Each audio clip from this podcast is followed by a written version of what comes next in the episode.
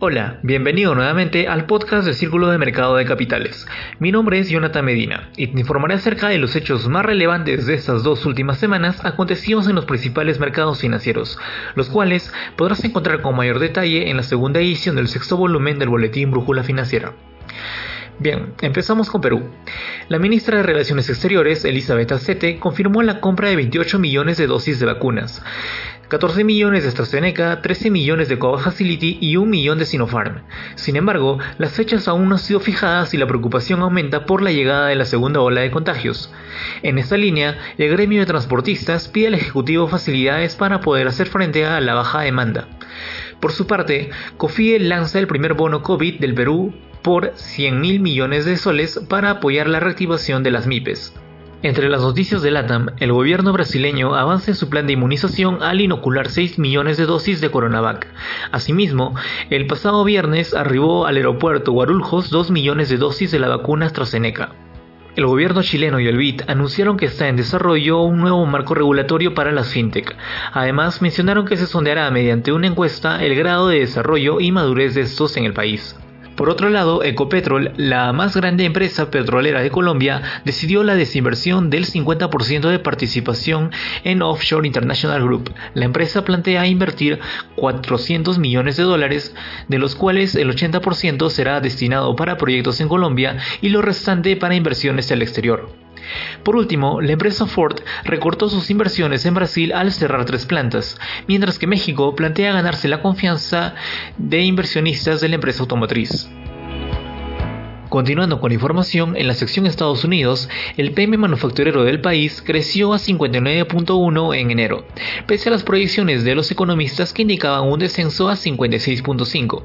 El sector manufacturero se vio favorecido por la reconstrucción de los inventarios de las empresas, pero los mayores precios de los materiales señalan un próximo aumento de la inflación. Por otro lado, el paquete fiscal de 1.9 billones de dólares propuesto por Joe Biden dará un impulso significativo a la economía, esto según una encuesta realizada por Reuters. Asimismo, se espera que se recupere su nivel previo a la pandemia dentro de un año. Ahora, en la sección Europa, el Banco Central Europeo informó su decisión de mantener los tipos de intereses bajos y el volumen de compras en deuda en no más de 1.65 billones de euros. Por otro lado, AstraZeneca notifica problemas de producción y por ende un recorte del 60% aproximadamente sobre un número de vacunas que acordaron entregar a países de la Unión Europea.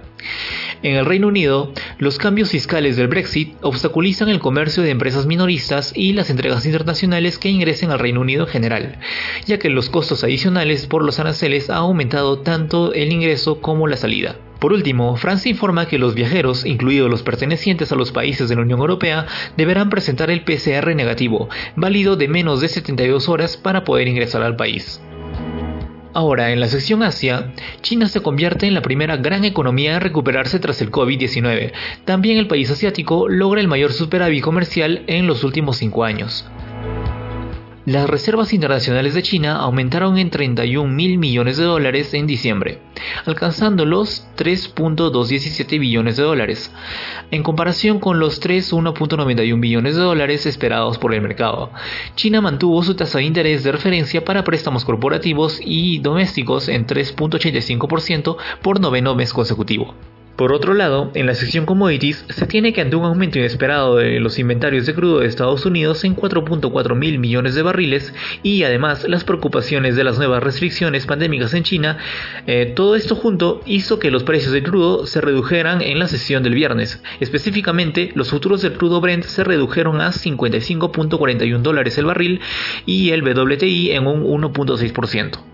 En esta línea, ante la cancelación del oleoducto Keystone XL, analistas estiman un exceso de capacidad de exportación de petróleo en Canadá, quien es el cuarto productor de crudo más grande del mundo.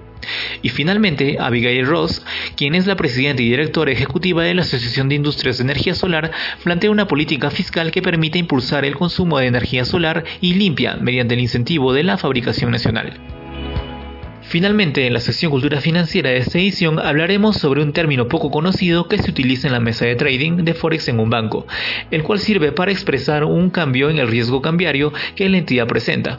Esto viene a ser el fixing de tipo de cambio, el cual se genera debido a la liquidación a non-delivery forward que mantiene la entidad bancaria. Bien, aquí acabamos por hoy. Espero que la información de las secciones les haya sido interesante y provechosa. Muchas gracias por sintonizarnos y que tengan un buen inicio de semana. Hasta la próxima.